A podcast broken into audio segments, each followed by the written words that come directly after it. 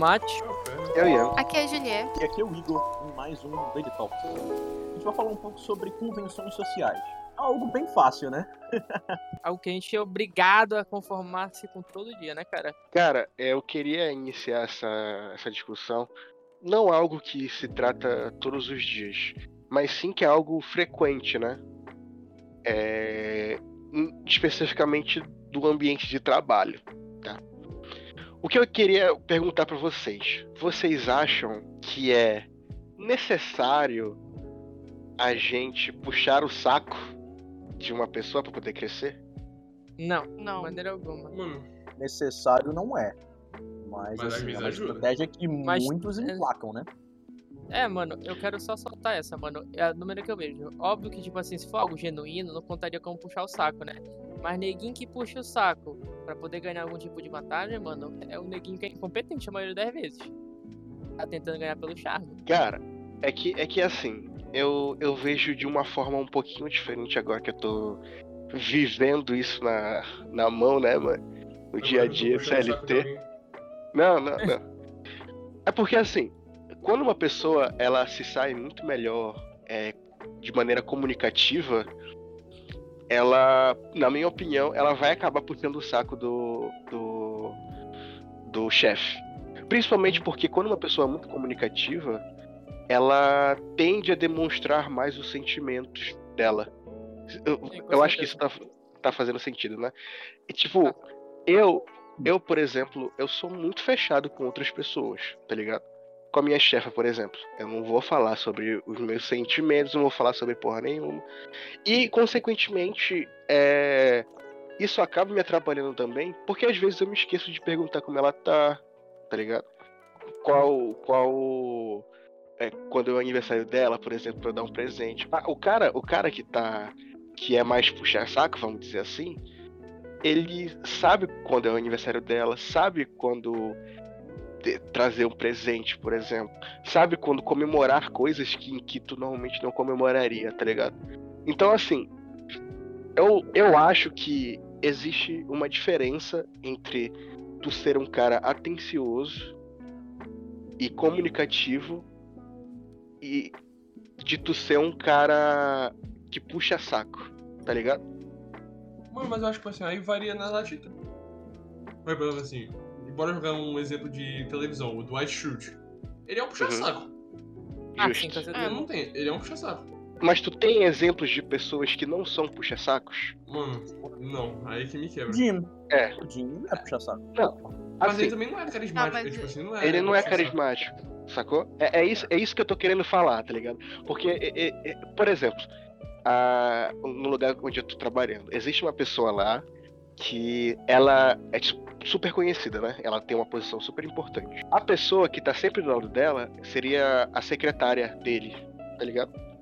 E essa secretária dele, tu vê que ela não tá puxando o saco, mas ela tem é, um jeito específico de lidar com aquela pessoa em que ela não lida com mais ninguém, tá ligado? E não é questão de puxar saco, é uma questão de tu ser. É, é, é, tu saber compreender como é que funciona aquela pessoa, tá ligado? E tu tratar ela de uma maneira um pouquinho diferente, saca? Caramba, Mano, mano. então, entendi, entendi o que tu quer dizer. Sacou? Não necessariamente puxa-saco é tratar alguém bem com um toque especial pra aquela pessoa, né? É, exato, Não, exato. mas isso aí tu pode ajudar perto também, né? Dependendo da pessoa. É, sim. Pelo que eu consegui entender dessa situação, é basicamente o seguinte: existe o puxa-saco, é o cara em que ele vai falar assim: Nossa, chefe, essa ideia foi incrível. Pode ser a ideia mais merda de todas, mas ele vai falar que foi incrível. Ou, Nossa, chefe, Uhum. você tá, tá bonito hoje, sendo que o cara não mudou nada. É uma pessoa É. em que ela fica tentando pescar elogios e, e ir atrás de jeitos de agradar aquela pessoa, ou em busca de um, de um bônus, ou em busca de ser notada, ou em busca simplesmente de alguma chance mínima de uma melhora no trabalho. Existe uma situação em que a pessoa, ela é, entre aspas, um puxa-saco, mas não é que ela é puxa-saco. É que ela toma uma atitude muito mais de agrado, porque ela sabe que aquela pessoa que ela tá lidando é mais difícil. E que essa é a melhor situação, o melhor jeito de falar com ela. É essa a diferença, então? E, e outra, pra mim, essas pessoas aí, elas conseguem crescer, pelo menos do ambiente de empresa, muito mais rápido, tá ligado? Porque tu acaba sendo bastante comunicativo E tu acaba agradando todo mundo, todo mundo te conhece, todo mundo gosta de ti, né? E, Uhum. se tu faz um trabalho bom, né? Obviamente, porra, tu sobe pra caramba. Ao contrário daquela pessoa que faz um trabalho bom pra caramba, mas ela não se comunica. Então ela não vai muito longe, tá ligado? É, é, isso daí é uma, uma das paradas que eu, inclusive, eu vou falar com meu primo, né? Que meu primo ensina um pouquinho dessas paradas de comunicação. E, cara, a comunicação em qualquer, em qualquer lugar, né? Porra, é muito importante, mano. Principalmente nessas convenções sociais aí, né? Que a gente, que a gente tá se, se, se metido. Eu acho que a convenção social mais comum aqui é bom dia, né? Ah, sim, com certeza. Bom dia, boa noite, boa tarde, né? Mano, mas Vocês- aí eu tenho. Eu não acho que Vocês têm o costume de falar bom dia, boa noite, boa tarde? Eu tenho. Eu não tenho, mano. Cara, eu tenho. Ah, porque É, a Julia, porque- fala Guten Morgen, Guten Abend. Ai, Não, fuder. mas é que eu não acho mais, tipo assim, que seja uma convenção. Acho que já, já tá tão intrínseco na sociedade que eu acho que já é educação, mano. Pro brasileiro é educação. Pra muitos outros países não é. Mas é, eu digo que é convenção social porque assim, em que lei diz que tu tem que fazer isso? Nenhuma. O que, que isso É. vai mudar? Nada. Mas assim, é uma convenção social por educação. Entendeu? Tipo, Isso. mostra que você é uma pessoa que, assim, é minimamente agradável. Ou minimamente nota a existência do outro. E, e outra, né, mano? Quando, quando o cara te dá bom dia, mano. Sim, eu, eu, eu sou de dar bom dia, só que eu prefiro falar outra coisa, tá ligado? tipo assim, tu chega em algum lugar com uma pessoa que tu conhece. Tu pode falar bom dia, saca? Porque tu tem mais intimidade, com aquela Intimidade. pessoa. É. Tá ligado? E tu fala, opa, e aí, mano? Como é que tu tá? Tudo certo? Não, no elevador. Parará. Você chega no elevador, tá de você... Eu, eu, eu virei, Fernando, quando tu trabalha em uma empresa que tem elevador, tu vira ex- expert em, em elevador. Eu, quando entro no elevador, quando eu vejo que tem gente, né? Você abre a porta e fala, opa, licença. Eu Acabou. também. É a mesma coisa. Acabou. Eu falo assim, opa, bom dia. E é isso. Isso que eu falo também. Licença. E, e, caraca, velho, tá aí, o elevador. O, o, o que- o que vocês fazem no elevador, mano? Porque um elevador é um lugar que me incomoda extremamente, mano. Eu tenho pavor de elevador. Mano, Bicho, Eu, eu, vou, eu fico em, eu vou fico em silêncio na minha. Pra mim, a convenção social do elevador é você entra, acena com a cabeça pro pessoal rapidamente, vai pro canto e não olha pro rosto de ninguém. É isso aí. É isso que eu faço. É isso que todo mundo tem que fazer. Aí, aí Eu óbvio, cara, tipo assim, se tem algum motivo pra eu- se tem algum motivo pra criar um small talk ali, falo. Ou se a pessoa fizer, eu respondo. Mas se a pessoa não fizer nenhuma coisa, mano, eu não vou começar nenhuma conversa. Porque eu também não quero Não, falar com a também pessoa, não. só fico em silêncio. eu me incomodo, mano, tá ligado? De tu ficar ali no canto.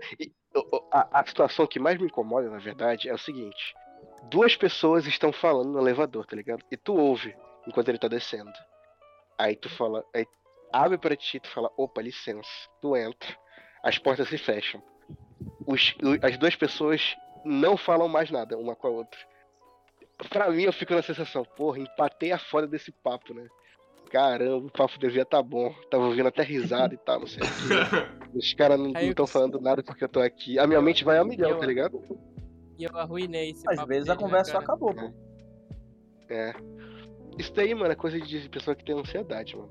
Papo reto. Ian, Ian, eu já ia te falar isso, mano.